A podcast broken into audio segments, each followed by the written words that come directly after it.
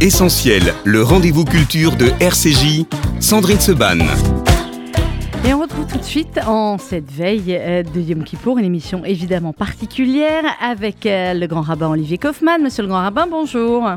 Bonjour, bonjour. Merci d'être euh, avec nous, non pas en studio, mais parce qu'il se trouve, il paraît, qu'un grand rabbin, en ce jour particulier, est dans sa synagogue. Donc, vous avez votre mot d'excuse et vous êtes avec nous euh, par téléphone. Justement, tiens, avant qu'on parle évidemment de, de Kippour, qu'on parle de, pardon, euh, c'est quoi la journée d'un grand rabbin à la veille de, de Yom Kippour, la journée à la place des Vosges aujourd'hui? La journée Oui.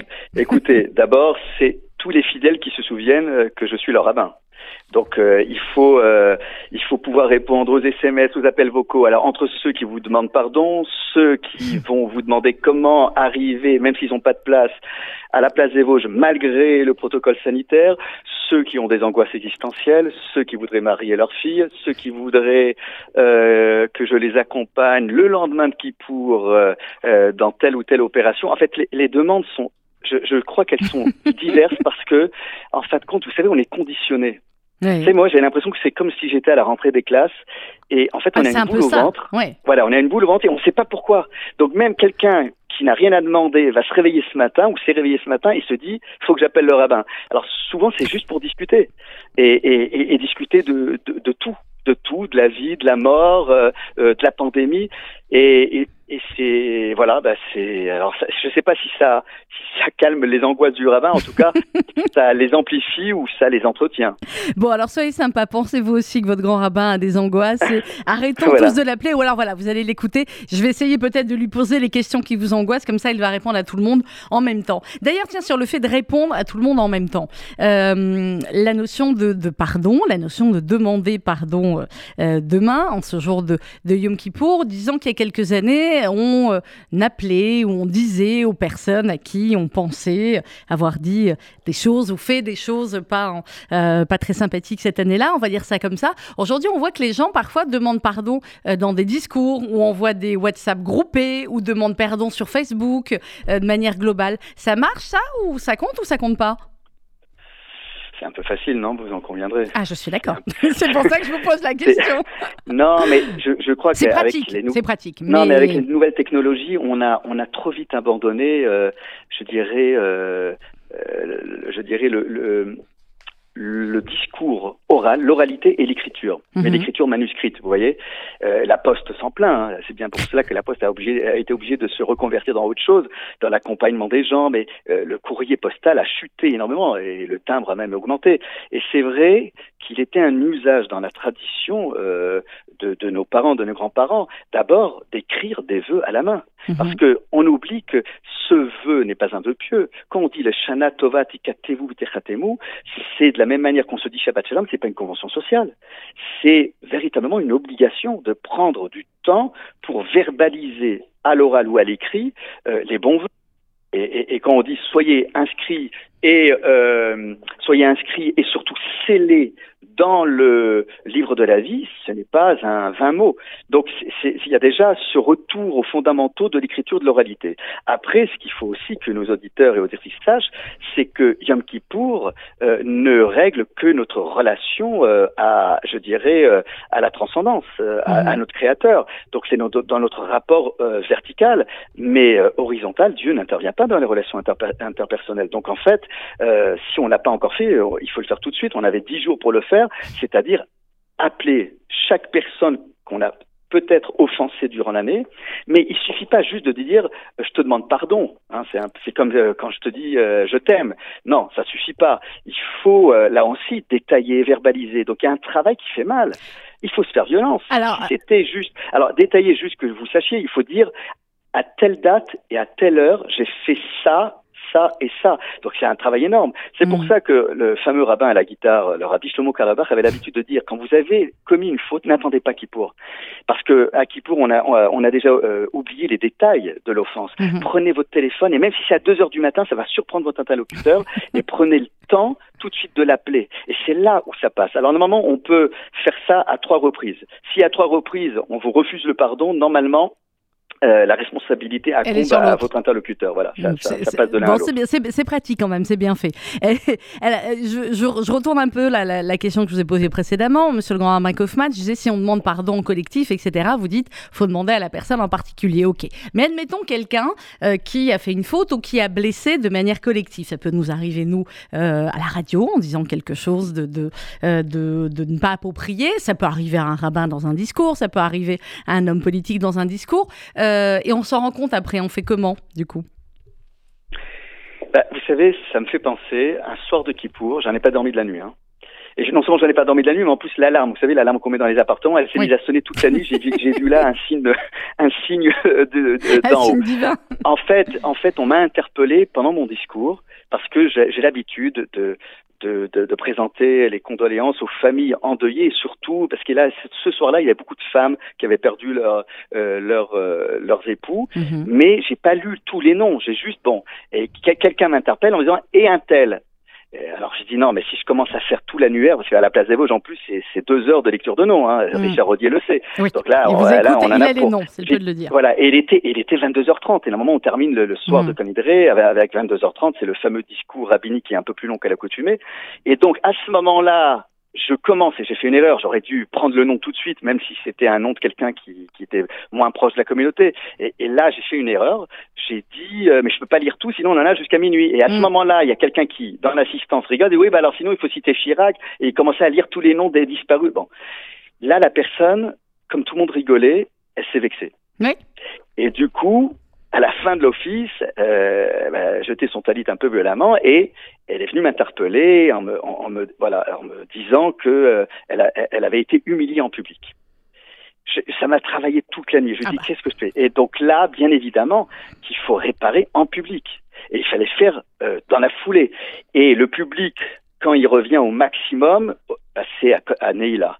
Et donc là, à Neila, j'ai demandé pardon publiquement à cette personne. J'ai dit exactement ce que j'avais fait. Mmh. Et euh, j'ai donc euh, et cette personne euh, m'a écrit dans la nuit post Kippour pour voilà, il avait la larme aux yeux. Donc en fait, il faut être dans l'instantanéité. Il faut pas attendre trop longtemps.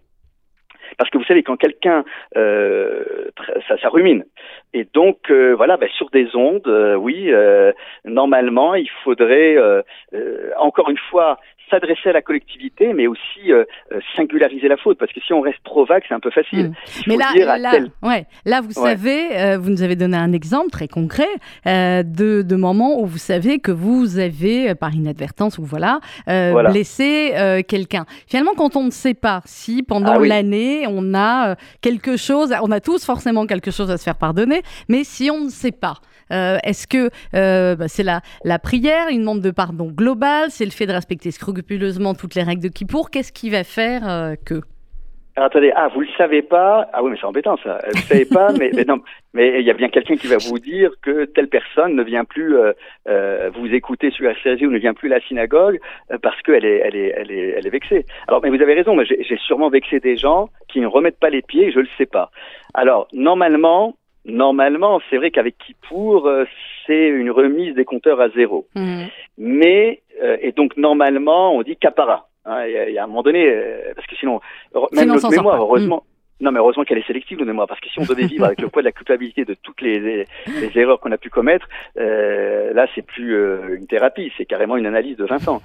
mais, mais si vous posez une, une bonne question, alors je ne crois pas vous avoir répondu en totalité, hein, c'est toujours ça le problème, c'est que c'est vrai que c'est au cas par cas, euh, mais normalement, euh, la personne aussi doit se. Je veux dire que les personnes qui ont été offensées doivent se manifester. Elles doivent aider aussi la personne à, à aller dans son processus de réparation. Vous voyez, ça se mhm. fait à deux.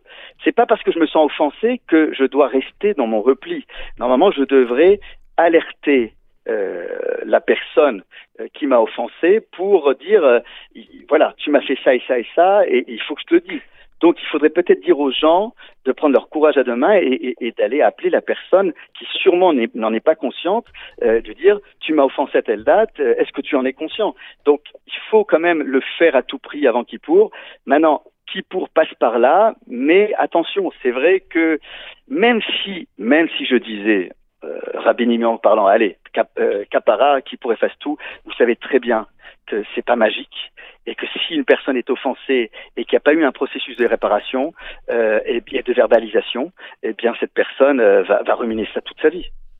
Et je vais vous dire, c'est tellement, c'est tellement vrai que quand alors, excusez-moi, je vais vous plomber l'atmosphère, mais quand on se retrouve devant euh, la dépouille d'un être cher, avant la mise en bière, qu'est-ce qu'on fait? On demande pardon. On demande pardon pour les offenses qu'on aurait. On ne sait pas si on l'a fait, mais en tout cas. Mais comme pour il les est trop tard pour avoir le pardon de la personne. Et voilà. Et voilà. Donc autant, euh, vous savez, c'est comme quand on se retrouve à un enterrement, alors tout le monde dit, eh, t'es formidable et je t'aime, je t'aime. Et pourquoi on le dit pas du vivant? Pourquoi on attend euh, de, de, de, dire toutes ces belles choses euh, alors qu'on aurait pu les faire du vivant de la personne. Vous voyez? Mmh. On est vivant, on est vivant. On est vivant, c'est ça qu'il faut retenir. Donc utilisons cette énergie pour réparer le monde et pour réparer les relations parfois abîmées entre nous. Euh, Monsieur le grand Rabin Kaufmann, je vais vous dire une, citation d'Albert Camus sur le pardon. Euh, Vous allez me dire ce que, ce que vous en pensez. Il y a des gens dont la religion consiste à toujours pardonner les offenses, mais qui ne les oublient jamais. Pour moi, je ne suis pas d'assez bonne étoffe pour pardonner à l'offense, mais je l'oublie toujours. C'est dans les carnets de Camus en 62. Quelle est la bonne euh, attitude finalement? Oublier, pardonner, euh, c'est une vraie question philosophique, là, Sandrine. Oui. Euh, oui, mais euh, vous savez, c'est la question qui hante les esprits de celles et ceux que je côtoie à la place des Vosges. qui, comment peut-on pardonner au nom de celles et ceux qui ne sont pas revenus? Vous voyez? Alors c'est un vrai, sujet. Euh, Est-ce qu'on doit je, crois que Catherine Chali a écrit un ouvrage, j'ai plus le titre en tête sur cette question. Voilà, la mémoire jusqu'où, voyez? Euh, et, donc, euh, est-ce qu'on peut pardonner mais sans oublier, voyez? C'est ce, je dirais, c'est cette équation très difficile à doser et je serais bien mal inspiré à devoir donner une leçon euh, et, je dirais une équation toute faite, parce que très franchement, le débat il n'est pas tranché de manière définitive. Alors bien sûr que je pourrais vous citer euh, des sources talmudiques, bibliques. Euh, vous savez, euh, quand euh, Caïn, Cain tue son frère et que Dieu le sanctionne en lui disant bah, tu seras condamné à errer avec le signe infamant sur ton front, tout le monde saura que jusqu'au bout, tu, tu, tu jusqu'au bout de ta vie, on, on, on, saura que tu es le, le, le, le, meurtrier, celui qui a, qui a attenté à la vie de, de, de d'un frère.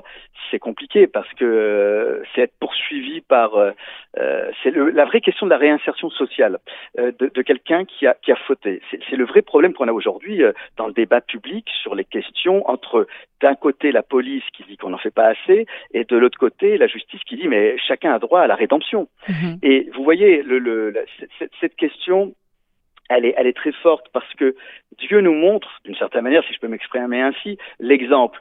Quand qu'un tue son frère, Dieu aurait pu tout de suite le sanctionner. Non. Il verbalise. Il restaure le dialogue, selon le commentaire de Rachid. C'est-à-dire que la première réaction, c'est qu'on n'a pas envie de parler à un tueur. Et lui, il restaure le dialogue, il prend le prétexte d'une question, euh, je dirais, candide, en disant où est ton frère, alors qu'il sait très bien où est le frère, c'est Dieu. Et, la réponse de Cain est éloquente. Suis-je le gardien de mon frère? Mais et on se dit mais pour à quoi à quoi bon euh, poser ce genre de questions? Mais parce que il faut restaurer le dialogue pour pouvoir justement accompagner la personne dans son processus de réparation euh, vis-à-vis de la société humaine et vis-à-vis de la famille euh, de la victime. autre exemple, quand Adam, alors c'est pas un meurtre, mais quand Adam transgresse la première loi alimentaire, Dieu aurait pu tout de suite le sanctionner en disant vous êtes, je vous chasse du jardin d'Éden. Ça se fera, mais en deuxième temps, première chose, Première question, question euh, là encore euh, plus euh, plutôt, je dirais, qui relève d'une forme de dialectique, c'est où en es-tu? Ayeka. Alors que Dieu sait très bien. Bon, réponse, là encore, à l'instar de Cain, une réponse de très masculine qui se défaut sur l'autre, c'est pas moi, c'est elle. Et en plus, elle, c'est toi qui me l'as donnée. Bon, voilà, la réponse d'Adam. C'est pas moi qui, voilà, je suis pas à l'origine de. Donc, en tout cas, à chaque fois, Dieu restaure le dialogue. La difficulté, c'est que, bien évidemment, que nous, on a peur c'est une peur de la société de discuter. Euh, un employeur, est-ce qu'il va euh, embaucher euh, un, un, gars qui sort de prison? Mais dans la Torah, il y a toujours cette question. voilà, les villes refuges qui avaient été instaurées en Israël et en Transjordanie pour le meurtrier par inadvertance, c'était pour le protéger de la vengeance familiale. et alors, et, et, et, qui venait lui rendre visite? C'était le plus grand des rabbins, c'était le grand prêtre. Il venait étudier avec lui. Donc, c'est dire que la Torah prend conscience que ce genre de personnes qui, bien évidemment, serait la tentation de la société, c'est de les exclure parce qu'ils sont dangereux, c'est de pouvoir à un moment donné, bien sûr après un, un certain laps de temps, parce qu'il est resté très longtemps, il fallait qu'il ne pouvait sortir de la ville refuge qu'après la mort euh, du Cohen. Donc euh, ça, ça, ça, pouvait être très long. Mais il y avait toujours une espérance une espérance de sortie de son statut de, de, de, de, meurtrier où, où euh, je dirais, euh, souvent l'étiquette est, est, un peu lourde à... Bon, alors, encore une fois, ce qui veut dire que on a, on a, si déjà la Torah pense à ce genre de cas extrême, alors à plus forte raison que nous devons, à un moment donné, non pas oublier, mais alors peut-être pas, j'aime pas trop le mot pardon parce que pardon ça veut rien dire. Là mhm. aussi c'est une formule comme je t'aime, slicha, slicha, euh, oui, euh, mechila, mechila. C'est les mots qu'on entend partout. C'est un peu facile, mais accompagner la personne pour l'aider à réparer. Mais on répare jamais, bien sûr. C'est ce que c'est ce que Dieu explique à Cain. Euh, mais ton frère, je l'entends. Euh, J'entends le sang de ton frère crier. Et on sait bien que la terre, elle recouvre pas les sangs de toutes ces personnes. Il y a des terres maudites, je pense, je vais pas les nommer, hein, euh, en Europe centrale. On les connaît, ces terres. Elles sont maudites parce qu'elles ont vu, elles ont entendu et elles ont été imprégnées du sang de nos frères et sœurs. Et c'est ce que Dieu dit. Et en fin de compte, quand vous regardez le texte, euh, en hébreu, c'est me'achecha, c'est pas le sang, mais les sangs. Et Rachid s'interroge, pourquoi Dieu dit ça? Parce qu'il veut faire prendre conscience à qu'un, ton acte et d'autant plus grave, il s'en est pas rendu compte hein, il a donné un coup, on ne sait pas exactement comment il l'a, tué, il s'est jeté sur lui. Mais il veut lui faire prendre conscience, non seulement tu as mis fin à la vie de ton frère, donc il ne reviendra plus, mais en plus, toutes celles et ceux qui auraient pu naître de l'union qu'il aurait pu constituer avec une femme, et donc tu as coupé non pas juste les racines, mais les branches. Et c'est, et c'est une, il fallait véritablement passer par cette prise de conscience. Alors maintenant, est-ce que Cain euh, a vraiment réparé le monde? En tout cas, ce qui est sûr, c'est qu'il y a une femme qui a réparé le monde, c'est Ève. Elle a refait des enfants. Elle aurait pu s'arrêter de faire des enfants. Combien de gens n'ont plus envie de faire? C'est un phénomène aujourd'hui. Non plus euh, la, la, la pandémie. Combien de gens n'ont plus envie de faire des enfants euh, J'en connais plein de couples qui ont pris la décision, une décision mûrement réfléchie. Pourquoi faire des enfants dans un monde aussi cruel, aussi inaccueillant, inhospitalier, où il euh, y, a, y, y, a, trop de monde sur la Terre? On entend tout ça, toutes ces questions. Et nous, nous continuons d'y croire. Et nous, nous continuons d'y croire parce que nous savons que si nous avons la capacité d'abîmer un monde, alors on peut le réparer. Et eh ben, le processus de pardon n'a de sens que si vraiment on répare. Bon, je dis tout cela, mais c'est bien beau en théorie, mais je sais que c'est coûteux d'aller d'aller demander pardon, euh, de, se déplacer, d'aller voir comment on peut réparer. Euh, bah, il n'y a pas si longtemps, mais là, il y, a, une personne qui était très énervée à Rosh Hashanah. Je pense pas que j'ai apaisé ses angoisses. Euh, même si je me suis excusé, il y a eu un bug au niveau euh, administratif, machin truc. Donc, même si je suis pas responsable directement, mais bon, tout ce qui se passe à la synagogue, même si, si par exemple les toilettes ne fonctionnent pas, c'est de ma faute. Mais je, bon, j'essaye de dédramatiser, mais des fois, quand vous voulez dédramatiser, des fois, ça énerve encore plus la personne. Vous voyez bon, ça, c'est les mots. Donc, euh, mais vous savez, il y a une chose. Il y a une chose, c'est que quand, je dirais qu'on est rabbin, mais même quand on est être humain, quand on est confronté à des choses comme ça, euh, euh, incompensable. Euh, je, je, je l'ai dit l'autre fois parce que j'y pense à lui à chaque fois, à notre chamash, Monsieur Hazard, qui vraiment est, est, mort bêtement parce qu'on on aurait pu le protéger, machin truc. Bon, bref. Et je me dis, mais après avoir vu ça, ben j'en ai vu, hein, j'en ai vu des, des, des, décès, des décès même des, des, fois horribles. Mais là, je sais pas pourquoi ça m'accompagne tous les jours et je me dis, voilà, quand quelqu'un me dit, voilà, ça, je dis, mais oui, mais t'es vivant. Regarde, toi et moi, on est vivants. Alors, je veux, c'est pas que je veux euh, relativiser euh, l'énervement de la personne et, la faute que j'ai pu commettre, mais à un moment donné, il faut arrêter de, de, de, de, se poursuivre jusqu'au bout. Je ne sais pas comment le monde sera fait demain, je ne sais pas comment le rabbinat sera fait demain, comment la communauté juive. Je, je, suis, je suis un peu toujours inquiet, mais on est de nature inquiète, nous les juifs. Mais c'est vrai que vous posez une vraie question. Comment euh, pardonner sans oublier, mais en même temps, euh, si la mémoire est trop vivace, euh, on est obsédé par ça et on fait jamais la paix avec les gens. C'est pas possible. et si je suis pas en hmm. paix avec les gens, si je peux pas être en paix avec moi-même et je peux pas être en paix avec Dieu, je peux pas prétendre parler à Dieu si on n'est pas capable de se parler. Et c'est vrai, je vais être honnête, il y a des gens avec qui je peux pas parler depuis euh, fort longtemps. Euh, je, et c'est sûrement aussi de ma faute. Mais la responsabilité est partagée. Euh, J'y réfléchis tous les jours croyez-moi. Mmh. Mais, je, mais, mais c'est bien la preuve qu'on n'a pas, on n'a pas terminé le processus de réparation. Euh, la, communauté juive n'a pas été à l'abri de toutes ces invectives, de tout, mais toutes les institutions confondues, je crois. Je crois qu'on est logés tous à la même enseigne. Je n'ai pas la solution miracle. Je veux pas être un donneur de leçons, mais puisque vous m'avez interpellé sur cette question, voilà, je réfléchis à voix haute. Hein, euh, vous m'aviez pas euh, envoyé les questions avant, donc du coup. Euh, non, jamais. C'est pas notre genre RCJ. et parce que souvent une réponse amène amène une autre question. Mais justement, Monsieur le Grand Rabbin Kaufmann, on a beaucoup parlé là depuis le, début de notre notre échange du pardon. Qui dit pardon dit ensuite réconciliation, parce que Yom Kippour, c'est pas seulement le pardon, c'est aussi finalement une journée de réconciliation, parfois en famille, parfois entre amis, parfois une réconciliation. Euh, avec la synagogue, puisque certains euh, ne vont euh, à la synagogue que ce jour-là, réconciliation peut-être mm. avec, avec sa communauté. Donc c'est cela aussi l'autre étape importante de, de ce soir et de demain. Oui, je crois que la sonnerie finale du chauffard annonce la réconciliation, annonce le pardon, la réconciliation. c'est une détox énorme. et le chauffard, c'est la sonnerie de la délivrance. C'était qui a Gedola. Alors selon certaines communautés, ça peut être aussi un assemblage d'autres sonneries. Mais en tout cas, ce qui est sûr, c'est que c'est pas la sonnerie de l'alerte qu'on a entendue à Rosh Hashanah. C'est pas la sonnerie euh, euh, qui annonce la guerre, comme dans la Bible, où les trompettes et les cornes de bélier. Voilà, non, c'est un couronnement en fanfare de la vie. Et vous savez, on va arborer un signe de vie. On oublie de le dire. J'invite les gens, peut-être, euh, même s'ils ne sont pas pratiquants, de l'acheter il n'y a pas plus écolo que la fête de Soukhot.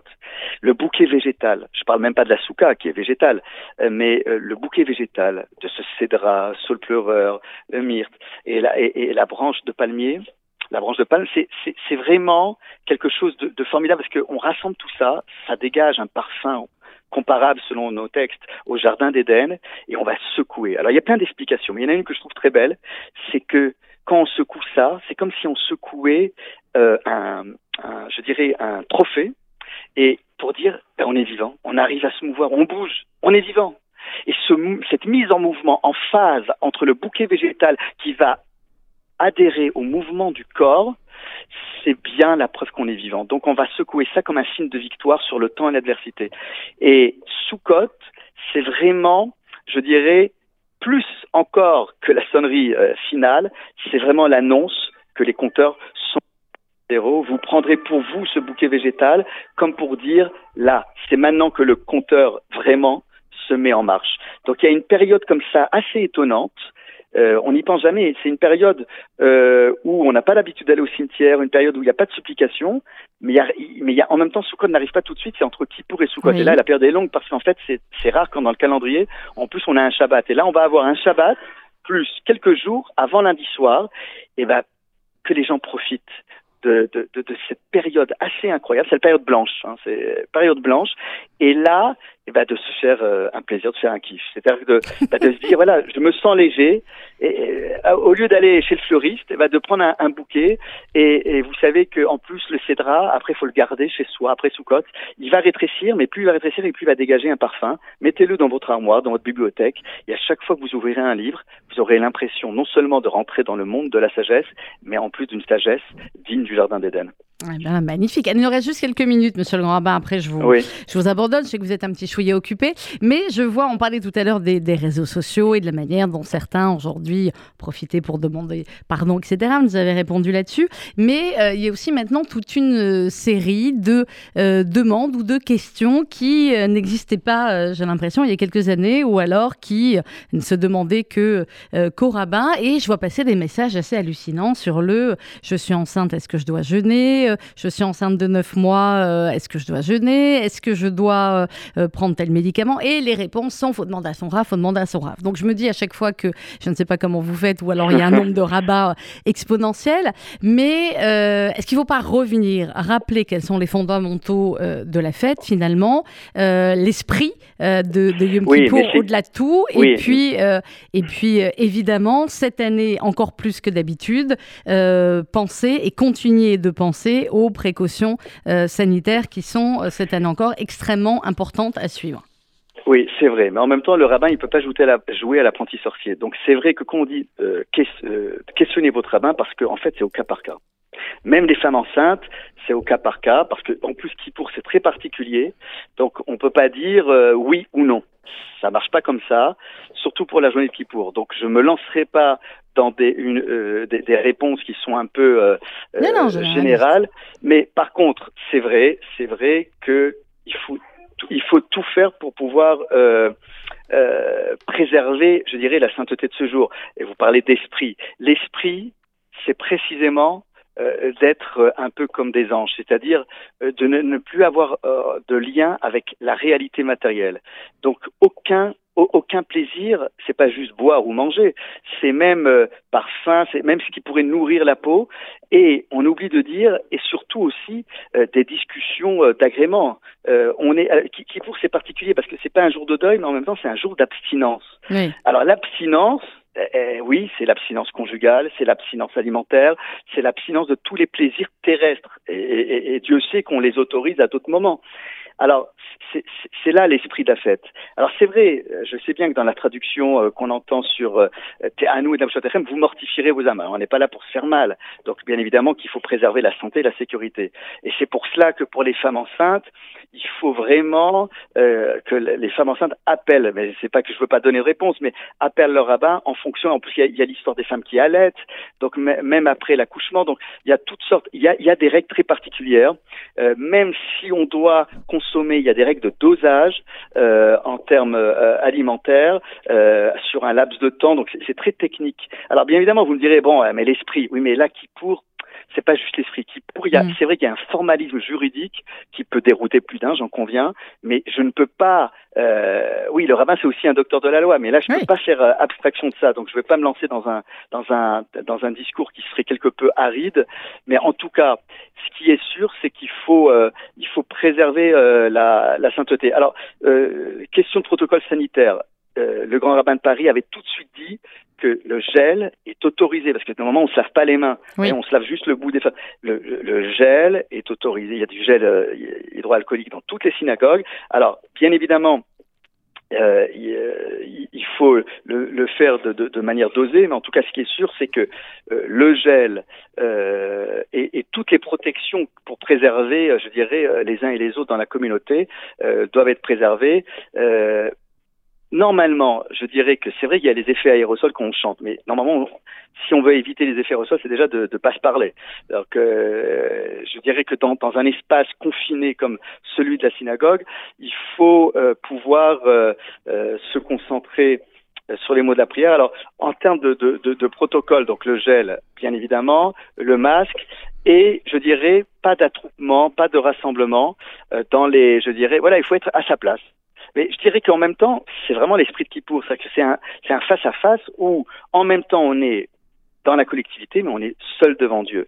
Et, et peut-être qu'un Kippour Covid, euh, c'est un Kippour où on est peut-être non pas juste plus respectueux du protocole sanitaire, mais on est peut-être plus respectueux aussi de, de, de l'esprit de la fête. Mhm. Euh, je sais bien qu'il y a le rassemblement festif. Ah, il y a le problème aussi qu'on va être sous, tous sur le même talit. Bon, mais là, c'est un rassemblement familial, donc a priori, ils sont tous sur le même foyer. Et puis on mais... espère que tout le monde est vacciné surtout. Oui, mais alors attention, attention, euh, je, je, dois alerter la communauté. J'ai fait certains mariages. Alors, oui, ailleurs, le vaccin n'empêche pas d'attraper le Covid. On, voilà, voilà, on, on le sait, on le redit et on peut voilà, contaminer des gens et, plus faibles. Et le pass sanitaire n'est pas, je dirais, euh, euh, la, la, la, la, protection euh, voilà, à 100%. Mais, non, mais il faut le dire parce que oui, il y a des dire. gens qui viennent, qui viennent sans leur masque. Non, Alors on en a à la synagogue. On garde les masques, on garde les gestes barrières, on a le droit de mettre du gel à Yom Kippour et puis. Voilà. Autre chose, quand on chante, c'est vrai que le masque devant la bouche est important, mais il faut pas oublier qu'il y a une charge virale aussi dans le nez. Donc oui. c'est pas, euh, vous connaissez le, le, le, clip du début de le Covid avec Gad Elmaleh, oui, où il oui, fait toutes les postures avec le masque. C'est pas le masque sur le menton ou sous le nez. Voilà, euh, sur le nez, c'est très important parce que la charge virale est aussi dans les narines, dans les muqueuses euh, nasales. Voilà, donc on se protège et on protège les autres et on protège oui. toute la famille. Il vous reste 2-3 minutes, monsieur le grand rabbin Kaufmann, pour conclure sur, euh, sur ce soir, sur demain, sur ce que vous avez envie de dire à la communauté en cette veille de Yom Kippour. Bah, je pense qu'il faut le message, le message qu'on a déjà entendu dans la Torah, c'est n'ayons pas peur. N'ayons pas peur de rejoindre nos synagogues parce que euh, en tout cas, les synagogues et le consistoire et le grand rabbinat de France et le, grand rabbinat de Paris de toutes les villes de France ont été très clair dans les consignes qui ont été données. Donc on fait tout pour être les gardiens de la sécurité sanitaire des uns et des autres. N'ayez pas peur de, de, de, de, revenir, de revenir pour celles et ceux qui, voilà, euh, qui n'étaient pas revenus. Alors c'est vrai que dans certaines synagogues comme la nôtre, on est obligé de restreindre l'accès. Avant on ouvrait à tout. C'est pour ça que moi je sonnerai du chauffard sur le balcon à 20h50 le soir de là parce que beaucoup mm. ne pourront pas accéder. Et c'est franchement c'est un crève-cœur. Je le dis, euh, on a été obligé d'agir ainsi parce que nous on est, c'est petit la synagogue, on peut pas être entassés les uns sur les autres, même avec le masque. C'est euh, voilà les contacts, euh, des voilà, c'est les embrassades, on, évite ça. Donc pour que personne se sente exclu, moi je ferai donc la sonnerie à 20h50 sur le balcon et je fais également un zoom juste avant la fête et juste après la fête pour que personne se sente exclu. En tout cas, euh, gardez le lien avec vos rabbins, gardez le lien avec vos communautés. Euh, ne, ne vous sentez pas coupable si euh, vous avez peur et que vous voulez pas aller à synagogue. Il y a plein de rabbins qui font des zooms. Voilà, arrêtons de culpabiliser certains parce que parce que j'entends oui. alors je suis l'orthodoxe de intégriste du sanitaire pour les uns, d'autres pas assez orthodoxes sur le plan sanitaire. Arrêtons de nous jauger les uns les autres. Soyons libres. Vous avez peur, et eh ben vous n'avez pas à culpabiliser. Euh, voilà, il y a, des tas de moyens. Il y a plein de communautés qui font ça. En tout cas, nous on le fait à la place des Vosges, et vous pouvez même encore envoyer un, un secrétariat place des Vosges pour euh, obtenir le lien. Voilà. Mais rejoignez par les moyens que vous voulez les communautés, mais ne restez pas seuls. Euh, c'est vraiment, vous l'avez dit, Sandrine, un jour de grand rassemblement. Hmm. C'est Yom Kippour, c'est selon les rabbins, c'est le un bain rituel géant. Voilà, on se laisse porter. Vous savez, le juif de Kippour, j'ai le juif de Kippour, j'aime pas cette étiquette, mais le juif de Kippour, il faut, il faut arrêter de, de le culpabiliser. Vous voyez, euh, moi j'avais souvent des personnes qui disent, je suis dans le parc de la place de vous, mais je suis avec vous. Mais je dis, oui, vous êtes avec nous. Et, et, donc, euh, même celui qui sait pas prier, même celui qui croit pas, qui croit en rien, euh, voilà, vous revenez à la maison. Et la maison, c'est quoi? C'est la maison du peuple d'Israël. Et il n'y a pas un portique pour savoir qui croit en Dieu, qui ne le croit pas, qui est pratiquant, pas pratiquant. Revenez à la maison. C'est votre maison. Eh bien voilà, on va terminer là-dessus. Revenez à la maison. Merci beaucoup, Monsieur le Grand Rabbin. Avec grand plaisir. Shanatova. Shanatova, vous aussi. Tova. Et, euh, et, et, on a donné, mais à très bientôt, on a donné toutes les précautions sanitaires, on va dire les précautions euh, euh religieuses. N'oubliez pas non plus les précautions sécuritaires habituelles. Ce n'est pas parce qu'il y a une pandémie que les autres risques ont totalement disparu, malheureusement bien au contraire. Donc continuez à rester prudent, à ne pas vous attroper devant les synagogues à sourire toujours et euh, toujours aussi sympathique que vous l'êtes avec tout le personnel de, des sécurités qui sont devant euh, les synagogues. Et n'oubliez pas que le SPCJ, lui, travaillera 24 heures sur 24, même ce jour-là, pour assurer la, sécurité et que le téléphone du SPCJ, en cas de danger extrême, euh, voilà. merci d'avoir été avec nous pour cette émission spéciale veille de, Yom Kippour. Dans quelques instants, quelques minutes, vous allez retrouver à 12h le journal présenté par Rudy Sada, Margot Laurence Goldman et Églantine Delalleux, toute la rédaction euh, de RCJ. Je vous rappelle, ce que vous êtes très très nombreux à nous le demander, mais vous l'entendez maintenant en, teaser sur les ondes, que euh, le magazine, le nouveau magazine euh, de Paul Amar démarrera sur RCJ le 1er octobre. Robert Namias, pareil, fera sa rentrée la veille en tant que chroniqueur politique dans le journal de Rodi Sada. Ce sera le jeudi à 12h. Et tout à l'heure, vous retrouverez Francis Khalifa, comme une fois par mois, le président du CRIF sera au micro de euh, Laurence Goldman. Et pour conclure cette émission spéciale consacrée à Yom Kippour, je propose d'écouter euh, la chronique de notre philosophe Gabriel Alperne euh, qui parle eh bien, justement du pardon. et juste après, donc, vous retrouvez le journal avec Rudy Saada. Bon jeune à vous toutes et à vous tous et on se retrouve en direct sur l'antenne de RCJ vendredi. Bonjour à tous. J'ai une question ardue à vous poser. Est-il plus facile de pardonner ou de demander pardon? Cette question n'est pas aussi facile qu'on le croit, et selon votre âge, selon votre rapport aux autres et à vous-même, selon ce que vous aurez vécu, votre réponse sera radicalement différente. En posant la question autour de vous, vous remarquerez néanmoins que ceux qui préfèrent pardonner plutôt que de demander pardon sont les plus nombreux. Pourquoi? Certains évoquent le pouvoir que cela donne, donc une forme de jouissance à être le maître du pardon, dans une position de supériorité et à détenir quelque chose dont l'autre a besoin. Beaucoup se justifient par l'amour-propre. Demander pardon, mais c'est s'humilier. Seuls ceux qui ont réellement souffert savent combien il est autrement plus difficile et douloureux de pardonner. Pour sortir de ce dilemme et le porter au-delà de la contradiction, la philosophe Anna Arendt nous propose une définition unique du pardon. Elle écrit dans La condition de l'homme moderne que le pardon est la seule réaction qui ne se borne pas à réagir, mais qui agisse de façon nouvelle et inattendue, non conditionnée par l'acte qui l'a provoqué, et qui par conséquent libère des conséquences de l'action à la fois celui qui pardonne et celui qui est pardonné. Pour Anna Arendt, le pardon, qu'il s'agisse de le demander ou de le donner, s'apparente à la liberté. Le pardon casse la logique. Il laisse ce pas de côté qui brise l'enchaînement des causes, des effets et des conséquences. Il est ce petit grain de sable qui emmêle les pinceaux, qui rouille les rouages et qui dément tous les syllogismes, les inductions et les déductions. Le pardon est aux antipodes du raisonnement. Et c'est précisément parce qu'il tourne le rationnel et ses mécaniques du nécessaire en ridicule qu'il nous permet d'être libres. Que vous pardonniez ou que vous demandiez pardon, vous sortez de l'esclavage de la logique et de la prison des événements et vous devenez libre. Le pardon est un exercice à deux voies qui nous rend mutuellement et réciproquement notre liberté.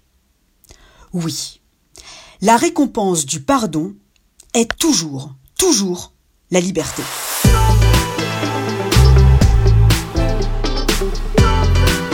Retrouvez-nous 24 heures sur 24 sur l'application RCJ à télécharger gratuitement sur Apple et Android.